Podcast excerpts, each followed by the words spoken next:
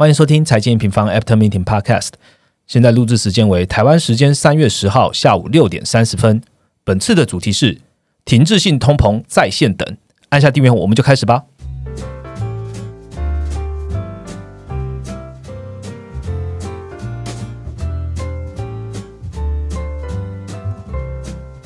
Hello，大家好，我是财经平方的 Roger。这个礼拜呢，乌俄的冲突还是持续哦。那有一个比较新的新闻呢，消息就是呃，应该说已经发生了哈。拜登政府在三月八号签署了限制俄国能源进口的行政命令。那同时间呢，英国也跟进哦，加速石油禁运的制裁。但欧盟看起来是没有太多的动作。不过，光是这两个国家呢，WTI 的原油期货呢，油价已经又暴涨到了一百三十美元一桶。当然，我们现在录音的时间呢，它又回到了一百一十美元左右。那我们看一下，就是受到乌俄冲突的影响啊，农产品的行情的波动也很大哦。小麦的周涨幅已经到了三成了，已经是零八年以来的新高了。那玉米的周涨幅呢？啊，黄豆的周涨幅呢，基本上都还是蛮大的哦。大家都在讲说，哎，涨什么都好啊，就是不能涨到食物，所以最最近的通膨的压力就跑到了食物这边来了。那市场就开始有一些呃风向啊，就开始担心说，哇，一九七零年代的停滞性通膨会不会又卷土重来了呢？那经济现在就已经看起来已经没有到像呃过过往两年这么好了，会不会因此就进入衰退呢？那大家应该嗯。听了很多，听了两集，就是三个臭男生的对话了。所以，我们今天换个风向好了，我们请到了全球市场研究员 Viviana 来跟大家聊聊天喽。Hello，大家好。好，Vivi，今天我们要聊一下那个跟战争啊，或者说跟通膨有关。听说你是。外交系来的是吗？对我大学本来是外交系，对，但最后转换跑道，哦，不务正业，开始研读经济，这样子 也不错啊。现在当研究员，好好跟大家来聊一下经济也不错。节目开始之前呢，请 B 为我们带来一周的行情重点吧。好，上个礼拜周五的时候啊，欧股经历了歇息嘛。嗯，上周啊，我们先看上周，上周欧股的一个跌幅，主要指数都有将近十趴左右，是直接抹去了二零二一年以来所有的涨幅。对，所以，我们这一周开盘之后，也开始看到全球股市也都是被拖下水的一个状况。包括我们看到礼拜三的一个美股差一点又在破底了嘛，甚至这一周我们看到是连相对比较强势的台股也一起都修正了。对，这几天直接跌破万七。可是呢，我们在录音的这个当下，今天我们看到了稍微是有一点点点的转折。我觉得一部分可能也是市场情绪，它可能真的修正到了一个短线上的一个相对低点了。所以昨天呃，伊拉克他就有表态说他愿意增产嘛，当然不是他要开始增，就是说他有这个意愿。所以市场听到这个消息之后，马上就是一个大反转。就是我们可以看到，是原物料市场是经历了乌俄冲突以来最大幅度的单日的一个下跌嘛。然后短线上呢，其实股市我们也看可以看到这几天是有一个比较短的一个反弹。不过这个反弹会不会持续呢？我觉得我们在这节 podcast 的结论也可以跟大家说，我们对后后续的一个看法啦。所以那呃避险情绪上面来看，美元指数的这一周，它在避险情绪最高的一个时候，是有一度站到九十九以上，就快要摸到一百了。所以这个情况也造成非美货币。也是跌一片啊，不只是重灾区的一个欧元啊，台币对台币，我们近期也看到。贬破二十八嘛，所以台湾就是俨然变成一个外资提款机。对对，台湾确实大家都在讲说，哇，外资逃了窜逃很多。但是我们录音的今天的早上呢，台股的表现还算是不错，所以持续观察吧。我们回到今天的主题哦，就是在讲的是停滞性通膨这样的议题。那包含了我们在呃整理了过去的一些战争，等一下 B B 跟大家提到。那因此呢？我们也在呃录音的前几个小时，哦，也出具了这样的一个快报。那这快报的主题叫做“停滞性通膨在线”，一张图看懂二零二二行情时间轴。所以，我们来今天的 p a r k 第一个部分。我第一个部分，我们来聊乌俄冲突会不会发生停滞性通膨啦？那我们会从历史开始聊起。那经济衰退啊，或战争的关联性到底是大或不大？第二个部分来聊聊，就是延续我们其实，在三月月报就有在讲的内容哦。真正影响行情走势的其实是三个对焦，除了我们在讲的通膨之外呢，还有经济成长或是货币政策走势。所以，我们归纳成一张最新的行情时间轴，要来和你分享哦。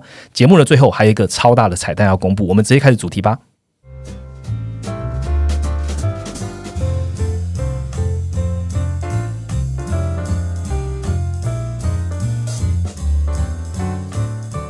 好的，进到我们第一个主题了，就围绕在乌俄哦。这一次乌俄冲突的中心，俄罗斯、乌克兰加上白俄罗斯，其实他们都是全球粮仓还有原物料的一个重镇啊。冲突发生到现在啊，就是油价、原物料的价格，刚刚已经都提到了，美国 CPI 也创下历史的新高，这样子不同的要素加总起来，先请 B B 跟我们说明一下目前原物料的行情好了。好，随着乌俄的冲突进到现在是应该是第三周了。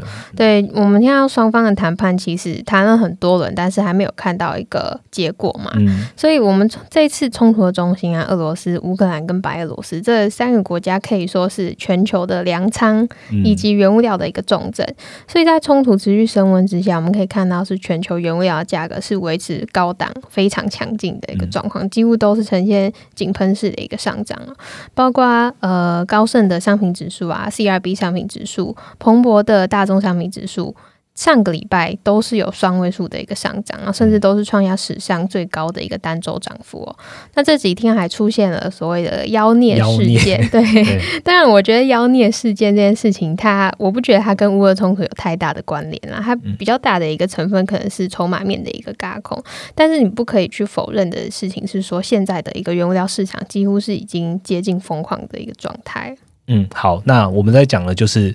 价格已经激激进疯狂的状态了。那呃，今天台湾的央行也有呃，央行总裁其实也有提到嘛，就是台湾也面临的这样子一个通膨的压力，输入性通膨的压力。不过不是停滞性通膨。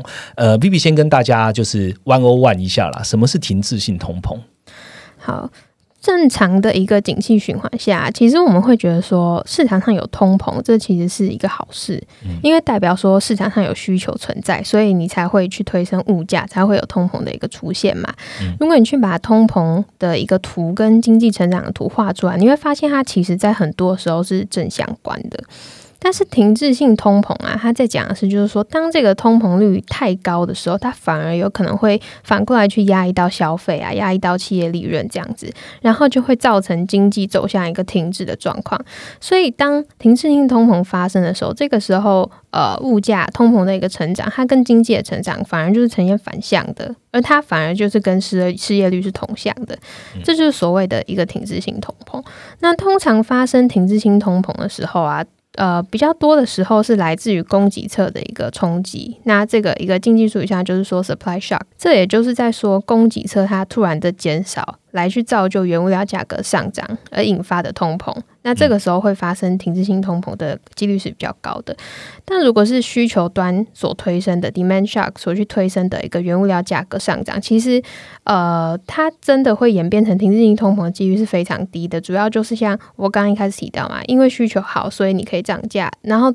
会发生这样的情况的时候，其实都是经济在扩张的时候。嗯，呃，如果你是经济系的听众朋友呢，你可能就在教科书上会听到，就是用供给跟需求的曲线画出来，我会告诉你什么样的状况就是停滞性通膨。好，但是回到了现实生活，我们现在是不是正在遇到停滞性通膨呢？会不会重演七零年代这样的一个状况哦？尤其是现在油价已经喷成这样了，我想问比比就是什么样的条件或是什么样的讯号，我们可以判断就是发生停滞性通膨？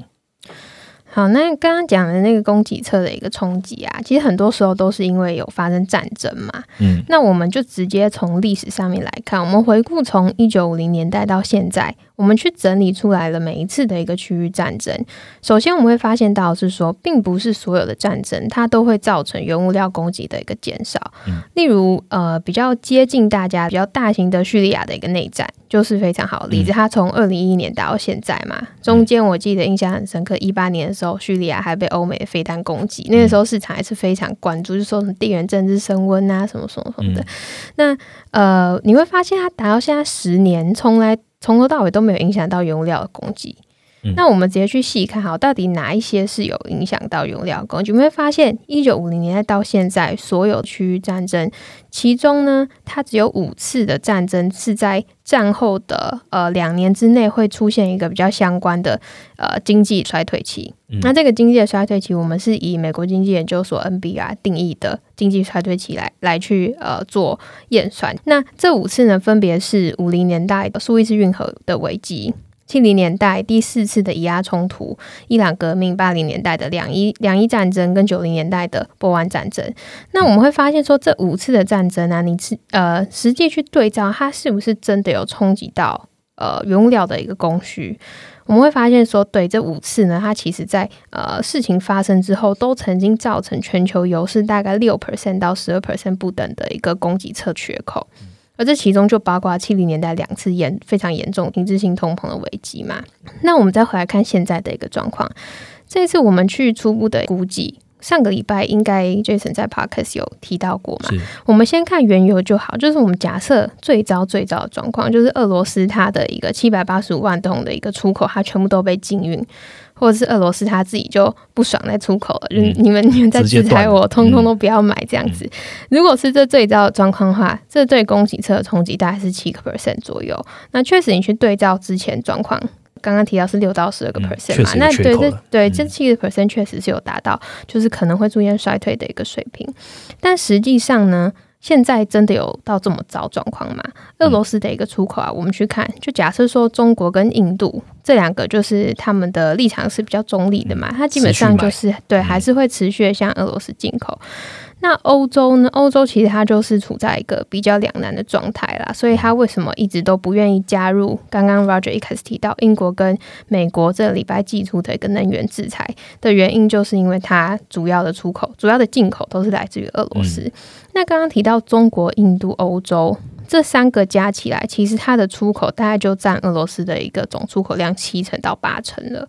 所以，我们看到这一周的一个禁运啊，美国跟英国加起来，它占俄罗斯的一个出口量大概美国大概六十到七十万桶，那这两个加上英国，我们粗略大概抓一百万桶左右。其实它占全球原油供给的缺口大概就一趴而已。嗯，那这样其实听起来，目前现在看起来好像还好。然后，刚刚 B B 一开始就讲到一个重点哦，就是说。并不是所有的战争都会造成原物料供给减少，再来呢，也并不是所有原物料供给的减少就会造成停滞性通膨。对，它就有点像一层一层的 filter。对，那我就要接下来问了，什么样的因素在加入之后，从历史来看会造成停滞性通膨的绝对条件？好。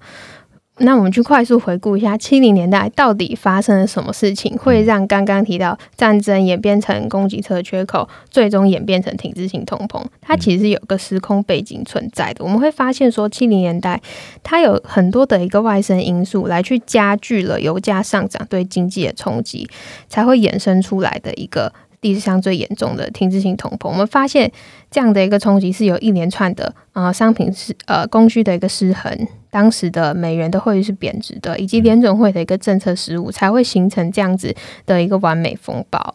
那我们就看联准会，联准会当时的一个反应啊，到现在其实一直都被大家讲说是呃 too loose and too slow，就是过于宽松，而且反应过慢。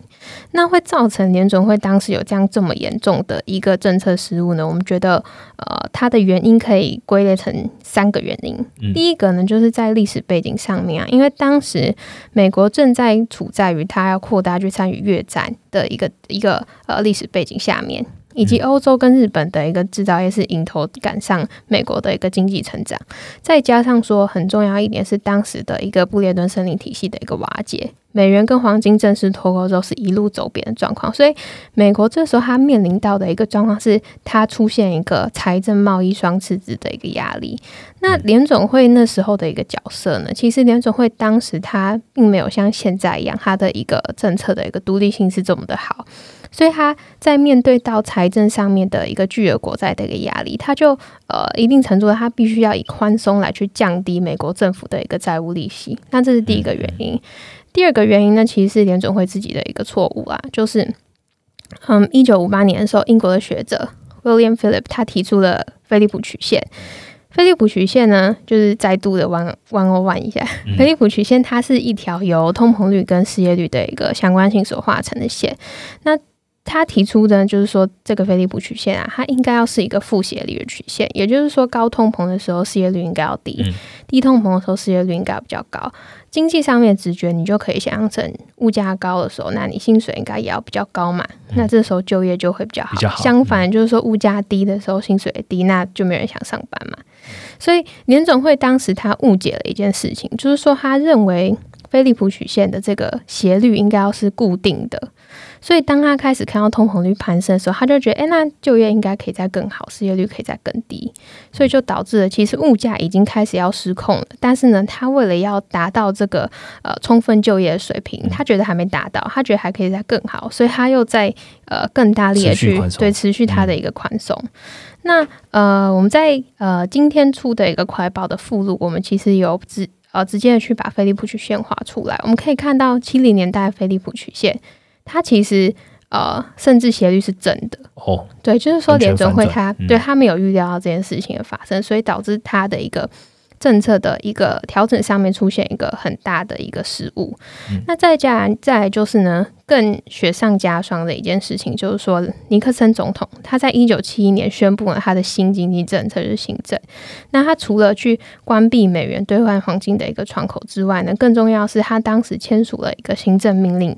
然后要去冻结美国的工资跟物价九十天，嗯，而他在隔年的时候又持续了这个命令，那他就是把通膨现在两 percent 到三 percent，工资成长率不是不超过五点五个 percent，因为像台湾的就是冻涨，有一家冻涨，对，所以嗯，这样的一个政策会造成什么结果呢？第一个就是说，因为你去冻涨了。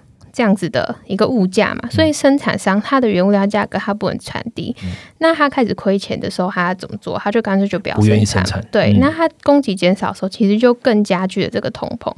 另外呢，其实呢，它因为呃这样子的一个冻结工资跟物价呢，它其实延后了联准会的一个反应时间。就联准会它观察到的一个 CPI 数字，并不是最真实的一个 CPI 的数字，所以这样的情况也造成了联准会它政策反应的速度是过慢的。嗯，好，谢谢 B 带我们就是见往之来哦，听起来就是加上一个政策的失误，那会逐渐形成这样子一个风暴。呃，我们政策是否失误呢？其实还。还未定之天呐，因为我们其实下个礼拜。就是在你在听录音的这一个礼拜呢，你就会就是最新的联准会的三月利率决策会议。那我们会接续，反正每一次的联准会大家都知道，M 方都会一次的一次的做更新，大家可以持续来关注政策跟这样的一个通膨的状况究竟会造成什么样子的一个结果，可能好可能坏。不过我们看一下，就是有刚刚 Vivi 有提到的，就是 NBER，他们其实有定出说，通膨其实有三种情境，然后我大概简单的讲，就是第一个是暂时性的价格上涨。第二个是永久性的价格提升，第三个是长时间价格持续上扬。那 Vivi，你觉得这一次用现在这个时间点来看的话，比较属于哪一种啊？好，刚刚 Roger 提到这三种通膨的起境啊，其实其实是我这一次在写报告的时候，我刚好看到一个美国经济研究院，他有一篇是专门在探讨停滞性通膨的一个报告，他就帮呃。美国过去有发生这样子通膨率大幅上涨的情境，他就提出了对这三种嘛。那第一种暂时性价格，就是说，假设原物料价格它短时间内飙涨之后呢，它马上看到回落，那就是暂时性的价格上涨。第二种永久性的价格提升，就是说原物料价格它短时间飙涨之后呢，然后它维持在那个水平，对。第三种长时间的价格持续上涨，就是呃，在很长的一段时间之内，原物料价格是持续的缓慢的，都是在上涨的。这个比较像是两千到两千零八年的一个状况。那这比较偏向是由需求端去推升的一个原物料价格。那前面两者呢，比较像是因为供给端有缺口而造成的一个价格上涨。嗯，那呃，我会觉得说，第三种这种两千到两千零八年这种的一个需求端。的推升呢，它就有点像是我们之前讲的一个原物料超级循环嘛。但是呢，我们现在其实并没有看到哪个地区的需求是爆发性的增长嘛。去年美国需求那么好，也是因为去年的一个一点九兆财政政策的一个加持。对，所以它其实并不像。当时两千到两千零八年新兴市场蓬勃发展的时候，这样子的一个全球结构性的一个改变，所以呢，我们排除掉这个一个可能。那我们现在就比较是前面两种嘛。我会觉得说，呃，其实现在你很难去先去判断说原物料它的一个飙涨啊，它是暂时性还是永久性？也就是说，油价到一百之后，它是不是就会停在一百？对，可能可能比较长的一段时间，因为这关乎到是说。第一个就是说，乌俄冲突它要持续多久嘛？对，那普丁是很难预测的。再来就是说，到底会不会有生产者来补这个缺口？嗯，那呃，其实这一次啊，我们刚刚讲到说，它的一个造成的一个缺口最大可能是七个 percent。那目前我们现在看到是一个 percent。那其实这个缺口啊，这次的一个危机。只要 OPEC Plus 它一个增产的决定，它就可以马上把供需打回原形了。但是目前为止，我们并没有看到 OPEC OPEC Plus 要这样做嘛？除了昨天伊拉克这样的一个表态，就有点像是一个唯恐天下不乱的心态。对，所以嗯。我们这样子看完之后啊，我们再去看说，诶，那第一种跟第二种它的差别到底在哪？我去看了这一篇的一个经济的一个研究报告，他他其实他的结论是说，在第一种跟第二种的一个供给侧冲击，其实在发生的十二个月之内，它在其他条件不不变之下，其实针对原物料价格这样子的一个冲击，它的影响其实是会淡去的。就也说，它它还是会偏向一个比较短期的一个影响。对，那到底为什么七零年代的时候会看到这样子如此严重的一个停滞性通膨发生？我觉得，呃，他也提出了两个因素啊，就是说，因为这两个因素的发生，来去加成了原物料价格上涨的效应。嗯，第一个推力就是说油价税收的一个效应 （oil tax 的效应）。那这个就是主要会发生在原油的一个进进口国。因为这些国家，它对于油价的一个弹性是相对低的，就是你油价涨多少，它都要照单全收嘛。那呃，这也是为什么我会觉得说是这一次欧洲一直不愿意去进俄罗斯原油的原因。对，因为它就是主要进口国，那它对俄罗斯原油的弹性当然是很低的。那它如果去呃禁运的话，这其实对它的影响会更大，对，会对比英国比美国来说来来的更大。那第二个推力呢，就是叫做。第二轮的价格上涨，second round。那呃，其实油价它作为大宗的原物料啊，油价的一个上涨，它其实经过一定时间之后，它是会传递到产成品的。那呃，这些产成品啊，例如说，就是像其实衣服也会受影响啊，就是这些价格上涨，它其实存在是更深的一个僵固性。那这个现象呢，就会有其实，在供给侧冲击造成原物料价格上涨的时候是更为显著的。那我们回来看现在的状况，就是我们实际的去拆解各国的一个终端消费的项目，我们可以发现，这次主要就是在涨能源跟食物嘛。对，我们会发现食物跟能源这两个的一个消费啊，在各国的一个支出占比。加起来看的话，最低也都有三成以上。高啊！对，尤其是在新兴市场的时候，新兴市场这边的一个食物，它占终端的一个消费是更高的，所以它食物加能源两者的一个比率，甚至有高达五成。嗯。再来就是说，最后一个是比较是现在我们看到的问题啦，就是说这一次除了能源价格以外啊，呃，目前的一个通膨它还存在的一个就是供应链的一个问题嘛，还有就是美国这边我们还看到了一个薪资通膨螺旋螺螺旋上涨的一个问题，所以呢，呃，在这样子的一个情况之下，联总会它更担心的就是说市场对于通膨预期的一个失控。那当你市场去预期说未来会一直看到更高更高的通膨时候，它有可能就会形成一个呃比较呃严重通膨的一个自我实现。嗯，那确实我们也去看说，从乌俄冲突到现在啊，原本通膨预期好像就是被联总会这样子的一个疯狂紧缩的一个表态稍微压下来了一点。嗯，可是，在乌俄冲突爆发之后，五年期的一个美债平的通膨率又再度破高了。对，嗯，好。比比其实讲完之后，我听完了，我觉得现在通膨大幅上扬啊。如果按照这篇报告的情境，我们要走到第三种情境，长时间价格持续上扬的几率还是比较低的。但大家就要来看说，这个暂时性的这样的一个影响，所谓的暂时，它还是有时间的嘛？到底会影响多长多远哦？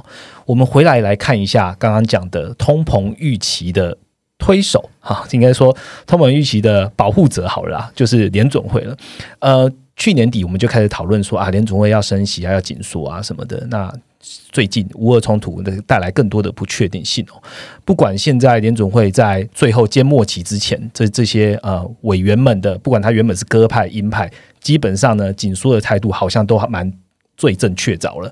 上一次的 podcast 我也同样问过 Ryan 一样问题啦，就是说呃，你觉得现在这样乌俄的冲突状况，联总会到底会不会改变他的态度？不过我们上一次问的时间是二月底。当时呢，WTI 呢还没破一百，那实物好或是妖孽都还没有产生。那大家听了 Park 这一周呢，就知道说，哎，联准会这一周就是重要的利率决策会议，又刚好影响到现在乌俄战事这样子。B B，你觉得联准会有没有可能超出市场预期的做一些决定？好，我觉得联准会要超出市场预期。不紧缩，我觉得其实很难。我也觉得最好不要，因为联准会如果现在因为乌俄冲突升温，而他就放弃他原本的一个紧缩路径，我会我会觉得他就会就是一个很大的政策失误。所以最好的一个情境啊，还是就是长痛不如短痛嘛。所以，我们从过去几次历史上面出现通通膨大幅飙升的一个情况来看，我们就可以发现，联总会它都是以大幅的升息来去应对，因为它透过调升它的一个利率来去把商品需求压下去，重新达到一个商品的一个供需平衡，来让通膨降温。对，最显著的就是七零年代后期 Paul Volcker 的一个抗通膨升息嘛。不过当时为什么要做这么大幅度的一个紧缩呢？其实也是因为刚刚提到七零年代一连串的一个政策失误，让通膨先失控了，所以他后面要做更大的一个补救来压下来。那这对经济来说其实就更伤嘛。所以就像刚刚讲，我觉得联准会现在最好就还是继续升下去，不然之后要救的时候可能会更痛。那现在其实市场虽然说对接下来。呃，下个礼拜三月 FOMC 它的一个会议升息两码的预期已经接接近是零 percent 啦。可是从最近委员的一个谈话来看呢，呃，联准会主席 Powell 他其实还是支持三月升息的，所以我觉得一定会升息一码，但是他不可能因为最好不要因为地缘政治而就不升了。嗯，对。再就是说，Powell 他其实也强调是说，如果通膨没有如预期的缓解。它也会将将即将会准备加速升息的一个速度。那除了 Powell 之外呢？呃，Saint Louis 的呃 Bollard，然后呢，芝加哥的一个 Evans，然后 Cleveland 的 Master，甚至是之前我们呃知道说比较偏鸽派的一个纽联储的一个央行行长 Williams，其实呃对于联准会的一个货币政策路径，他们都是还是坚守的比较是鹰派的一个路径。所以我觉得目前可以确定的就是说。这一次冲突带来原物料价格的一个暴涨，其实它并不会影响联准会的一个紧缩，甚至你以历史的经验来看，它造成这样子原物料的一个价价格上涨，然后呢，呃，刚刚讲到平衡性通膨，它的一个值又在破高了嘛？以历史经验来说，它其实甚至是强化联准会紧缩的一个决心。OK，那我最后总结一下，嗯，我认为现在其实跟七零年代的一个经济背景它并不相同，除了就是说联准会它现在的一个政策独立性已经比过往还要再大幅提升，再来就是说美国它其实在呃一九年之后啊，其实已经是一个石油的进出口国了，它的一个再就是说它消费的一个结构啊。汽油它现在其实在美国，它的一个人均支出大概是整体消费比重的二点二五 percent。一九八零年代石油，一九八零年石油为期大概那个时候大概是五点零六，那减少很多。对它，所以它其实下降了一半。所以我们知道，美国现在 CPI 更大一部分的结构是来自于房租跟服务性的一个消费。所以对于这一次乌俄冲突带来的一个原物料之乱，会不会造成接下来我们就会面临到停滞性通膨？我觉得，嗯。不能这么草率去下定论，就你不能看到原物料价格飙涨，看到要开始比较大幅度的升息，你就觉得我们要进到停止性通膨。我觉得这是嗯还可以再观察的，但是可以确定的是，可以预期的是说，联准会接下来，甚至在整个第二季、整个上半年，我们会看到是联准会它会把控制通膨这个目标摆在维持经济增速之前。嗯，在去年可能不是这个状况，去年可能是反过来嘛。那今年的话就不一样了。那我觉得这很快就会反映在第二季的一个经济数据上面。我们之前一直讲到美国三月的一个零售销售，它的一个基期会开始大幅度的垫高，那它的增速可能会从目前的双位数增长放缓到五个 percent 以下。那我觉得现在看起来这件事情是一定会发生的，甚至我觉得它有可能放缓的速度会更多。呃，包括说我们看到一些比较高频的数据啊，亚特兰大联储目前对于美国第一季的一个 GDP nowcast，它的一个季增年率已经是零 percent 了。所以，呃，我会觉得说这边要提醒大家是说，接下来面对即将开出的一些经济数字，大家心里可能要有一个底，就是你要先预习它可能不会太好。嗯，其实简单来讲呢，就是说我们在讲现在的乌俄状况啊，然后或经济的状况，甚至通膨的状况，我们认为啦，就是。联总会最好还是长痛不如短痛，然后他的目标还是先对焦在如何解决通膨这一件事情，然后他短期之内可能会比较受伤，但我觉得长期的话。还是有机会回到了我们所谓的增速的成长，因为毕竟我们如果在听 M 平方的频道，你会常知道，就是说现在还是处于生产力循环上面，只是这个短期它会怎么变动呢？我们就来拭目以待，联总会接下来在几天后的一个发表了。好，那我们回到行情布局的面向来聊一下好了，就是三月的月报啊，我们有特别提到，在创办人传就有特别提到的，就是三个对焦，包含了通膨啊、经济成长啊跟政策啊。B B 可以借这个机会帮我们 recap 一下，接下来我们要怎么看吗？那我们其实，在乌俄冲突之前啊，我们原本就是知道，觉得说第二季。在一个制造业的一个库存调整，跟经济它的一个增速会回到长期平均的一个状况啊，其实第二季我们会开始看到一个景气趋缓的一个可能。嗯，那这个是我们在乌俄冲突之前的一个判断。那二月以来，我们现在看到乌俄冲突发生，原油价格飙涨，我们觉得说它对于我们行情对于行情的一个看法，它其实是强化了跟提前这件事情的一个发生。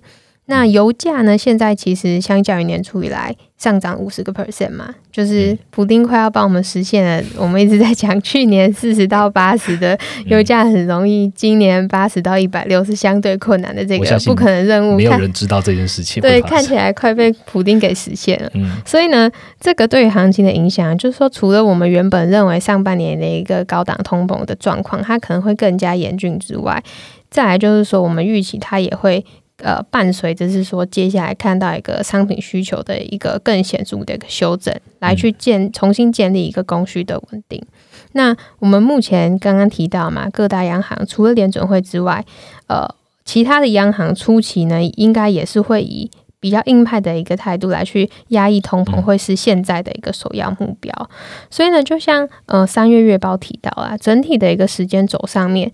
中期我们觉得说上半年其实都还是要经历三个对焦：经济成长对焦、通膨对焦跟政策的一个对焦。只是说受到乌俄冲突的这个影响，我会觉得呃，我们这边。呃，可能动态调整的一个看法是说，这个对焦拉的时间可能会比较长，长一点，对，过程也会比较艰难。嗯，那长期而言呢，我们还是觉得说，原物料的一个喷出，让需求跟库存的一个再次调整，其实它对于接下来我们要走一个比较长线的一个经济周期，其实它是比较好的。再加上是说，股价它现在呃，经过现在上半年的一个修正啊，它其实也冲淡了，就是呃去年。只是说前年疫情以来到现在，一直对于股价它评价过高的一个疑虑，其实被淡化掉的。所以呢，在呃操作上面啊，我会觉得说，呃，对于所有 N 平方的用户。或是正在收听这个 podcast 的人，就是还是会觉得说比较是耐心等待，去呃建议去耐心等待这个中期的一个供需调整之后，然后等待通膨看到滑落，我们就会看到一个比较健康的一个长线的一个经济扩张。所以一一旦它的一个供需重新调整之后，我觉得资产价格也会很快的一个去做反应。好，谢谢 V 帮我们做一个统整哦。我们在这一篇的快报。呃，快报名称来讲一遍好了。停滞性通膨在线，一张图看懂二零二二行情时间轴。刚刚 Vivi 讲的最后一段呢，其实就是把这一张图用口语的方式交代了。但是基本上大家还是视觉动物，我建议大家还是直接到 N 平方的快报来好好的来看一下这张图。我们画的时间轴从呃 Q one 一直画到二零二二年的 Q four。那我们对于接下来可能会发生的经济。通膨跟政策这三个对焦，画出了这样一个时间点，可以让所有的听众朋友来好好观察一下哦。好，大家有没有发现，今天我们完全没有进到 Part Two？对，原因是因为讲的太精彩了，一题接一题，我来不及喊暂停，所以大家就跟着我们这样听下去好了。好，最后我们要来聊一下一周一图表哦。今天的一周一图表蛮特别的，其实跟最近非常夯的商品有关，就是小麦。啊，小麦刚刚的周涨幅啊，然后大大家都已经听完了，但是小麦究竟要怎么样来看供需呢？我们今天一周一图表就来好好聊一聊小麦的存货需求比到底要怎么看。那我们请 B B 帮我们分享一下吧。好，嗯，农产品的一个数字，其实我们比较常去看的是来自于美国农业部它的一个预测，USDA 的预测。那 USDA 它每个月会公布。呃，他这个月去预期今年的一个供需的一个状况，所以呢，我们讲我们将他预测的这个呃一个报告啊，它里面有提到。供给、需求还有存货，那我们特别去看了存货跟需求数字，我们把每一年它对存货的一个预估抓出来，除以它对需求的一个预估，来去看一个这样子的一个相对水位，来去比较供供需跟存货的一个强弱。所以这个数字它应该要是越低越好嘛？那呃，它虽然这个数字它是以年度去预估的。但是呢，我们在观察上面，我们其实可以去看它每个月预做预估值的一个调整。那这个数字呢，我们也整理在我们的操盘人必看的一个农产品的专区里面，对。那其实这一周也公布了 USDA 的一个报告，我们可以看到是小麦，就是过去一个月大家都一直说，哎，乌克兰是那个全球粮仓，小麦的一个供给应该是冲击很多吧？对，所以它其实价格就先涨了。但是呢，这一周公布报告之后，回来去看基本面，这一次它的一个报告对小麦的需求反而是下调的。导致说它月度的一个存货需求比从原本预测的一个上个月预测的三十五点三上升到三十五点八高对，所以呢这件事情就看出说，其实目前的基本面它并没有因为这一次的乌俄冲突有出现太大的一个改变。我们可以看到，就是过去两天小麦就是直接跌停了两根嘛，所以我觉得这这可能会是一个。很好的一个反思啦，就是说，在现在这样子一个非常疯狂的一个行情底下，追高应该要更去静下心来想想看基本面的一个状况啊，不然就是追高可能你跑的时候手脚要快一点。真的，其实我们差点在跟用户讲，就是。回归基本面，这讲的其实是语重心长的哦。就是说，我们怎么样看，最后还是要来看供需啦。那供需当然的反应，就是用总经的角度来看，就是基本面这样子。好，那我希望今天的这个小麦存货需求比可以帮助到用户，也可以理解说，哎，为什么小麦疯狂的涨这么多之后，这两天竟然是这样子的反应哦。这一张图应该就可以比较好去了解这件事情了。好，接下来呢，我们进到了用户的问题，我们列了三个问题来问 Vivian。好，那我们就来问第一题好了。呃，这位用户叫 Osborne，好，可能念错，如果你听到也不要太在意，对不起，我可能念不太清楚。这个用户的问题是说，呃，请问该怎么理解存货和库存景气两个细项指标？那 B B 帮大家回答一下吧。好，嗯，他问的这两个，他有写啊，他是在问那个美国 ISM。非制造业的一个现象，也就是服务业。那服务业其实呢，它通常并没有一个实体的库存啊，所以它的问题就是说，哎，它没有库存，怎怎么去理解？存货跟库存景气，我觉得他应该是想问这个。那呃，服务业 ISM 非制造业里面，它的一个存货项目啊，其实它调查就是这些服务业的厂商，它所投入的商品设备的一个多寡，因为你终究可能还是需要有一些设备这的一个支出嘛。那库存景气呢，这个细项其实就可以理解成，呃，厂商他觉得说现在他投入的呃商品跟设备，它其实。对应到现在的一个需求是太多还是太少？那如果是太多的时候，就代表说它这个一个它可以提供服务的一个能力是大过于现在市场呃所有的一个需求嘛？有一点类似制造业的一个客户端库存回升的一个概念。所以这两个不太一样，一个是实际的一个状况，一个是这些采购经理人他认为说现在相对于景气有没有库存堆积的情形的一个看法。但是我会觉得说这两个一个细项啊，就是说，嗯，在这类的一个库存调查，在服务业里面，它的一个经理人去回答这个比例其实是比较低的。再就是说，服务业它其实并没有办法像制造业有这样子一个这么明显的一个库存循环。所以呢，建议在观察服务业的时候呢，还是要同步搭配服务业比较相关的，例如说就业的一个状况啊，个人消费的一个支出来去观察是比较好的。OK，好，那我们就进第二题喽。第二题呢是直接寄信到我们的信箱哦，是一位叫意林，呃，他有在详读我们的三月的投资月报，他有问说，哎，投资月报里面有提到啊，就说我们呃下半年美债长债值利率仍有望在联总会紧缩。支持下重回上行趋势，搭配制造业库存周期重启。OK，他特别要关心的就是重启这两个字，他就要问哦，就是为什么制造业在 Q two 走向去库存，那在下半年马上又重启，那背后的逻辑是什么呢？B B，好，其实这边我们为什么说下半年，就是因为我们现在往后看一到两季，可能还没有办法。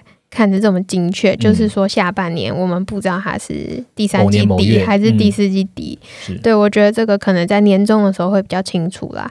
所以那我们为什么会这样说呢？其实我们从第四季美国的一个 GDP 的状况，去年第四季啊，美国 GDP 的一个细项，我们就可以开始看到民间库存的一个明显的一个回升。所以我们假设从这个时候，其实呃。民间的库存，我们看十二月数字，它的一个终端的零售其实也已经快要回到疫情前嘛。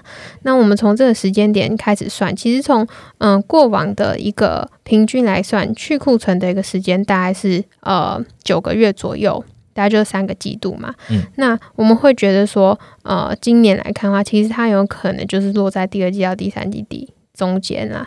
但不过呢，呃，这边要去留意的就是说，呃，目前又是乌俄冲突。乌俄冲突发生之后呢，就是现在我们看到是原物料价格上升的幅度是远高于我们之前的一个预期嘛？对，我觉得应该是跌破所有人的眼镜啦。所以供应链这边去库存的一个速度，它可能会有所延后。那这边的话，其实呃，我觉得其实就是动态观察、动态调整啊。就是首先的话，其实可以去观察说，接下来我们会看到第四季要公布的呃四月要公布的第一季的一个企业财报，对于。呃，营运，然后跟这些企业对于库存的一个展望，那我会觉得说，在这一次的接下来下一次的财报，其实有可能就会开始看到一些通膨的影响，所以呢，这个去库存的一个时间点，它有可能就会延长一到两季。那这个部分，其实我们也会随时用报告的方式跟大家、跟用户更新我们的一个看法。好，谢谢。那我接到最后一题了。最后一题是呃，Podcast 的听众来发问，他叫 Kevin，他想问的就是呃，零售数据的细项是否和该类别的龙头企业业绩有关呢？他要举个例，就是呃，如果一到三月哦，电子商务类别成长不错的话，那 Amazon Q one 的业绩想必应该也不错。历史上有没有零售数据很好，结果细项类别的龙头企业反而不好的情况呢？嗯。确实啊，就是零售业的数据，它跟各大龙头企业营收表现是非常相关的。例如说，呃，他问到的 Amazon，它在全美电商市占率就占了一半嘛。嗯，所以呢，确实你可以这样去类推说，哎，假设我们觉得一月的零售很好的话，那 Amazon 一月的一个电商事业体可能也会表现不错，对。啊，那再更细的话，你就可以去看零售里面电商的一个细项啊，所以你可以去同步去做这样子退股啦。可是要去注意的事情，就其实个别公司它还是有个别的一个营运状况嘛，还有自身营运成长策略方向跟它的一个产业竞争的一个趋势，你要去评估。例如说。